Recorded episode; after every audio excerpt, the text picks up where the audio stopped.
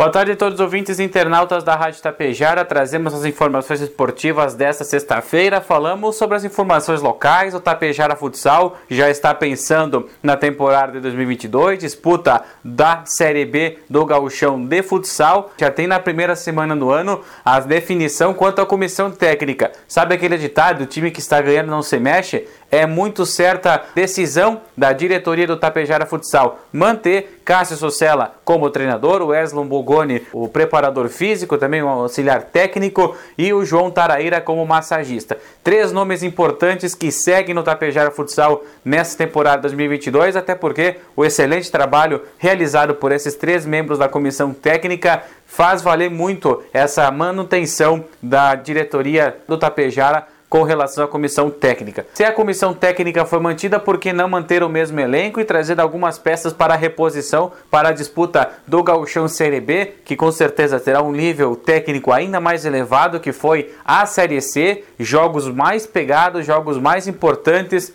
clássicos regionais, sem dúvida alguma. Então, Tapejara Futsal vai se movimentando já nessa primeira semana de janeiro. Notícias importantes para o torcedor tapejarense. E logo mais à noite, a Tapejara FM 101.5 e pela live no Facebook, a partir das 20 para as 9 da noite, transmite as emoções da primeira rodada de mais um campeonato entre comunidades de futsal de Santana. Lembrando que 2021 não teve a edição em virtude da pandemia. A Rádio Tapejara transmite as emoções de APF Agrolavoura de Santo Antônio do Palma e também Força Livre Marcelinho Radiadores. Na segunda partida pela Livre Xavier, Vasco da Araçá B e o América de São Roque. E na última partida da noite pela chave B, Canarinho de São Caetano e Cruzeiro do Faxinal. Você pode sintonizar pelo FM 101.5, pela live do Facebook, as emoções da primeira rodada do campeonato entre Comunidade Santana, antes ainda da partida que terá início de transmissão da Tapejara tem jogo também pelo veterano.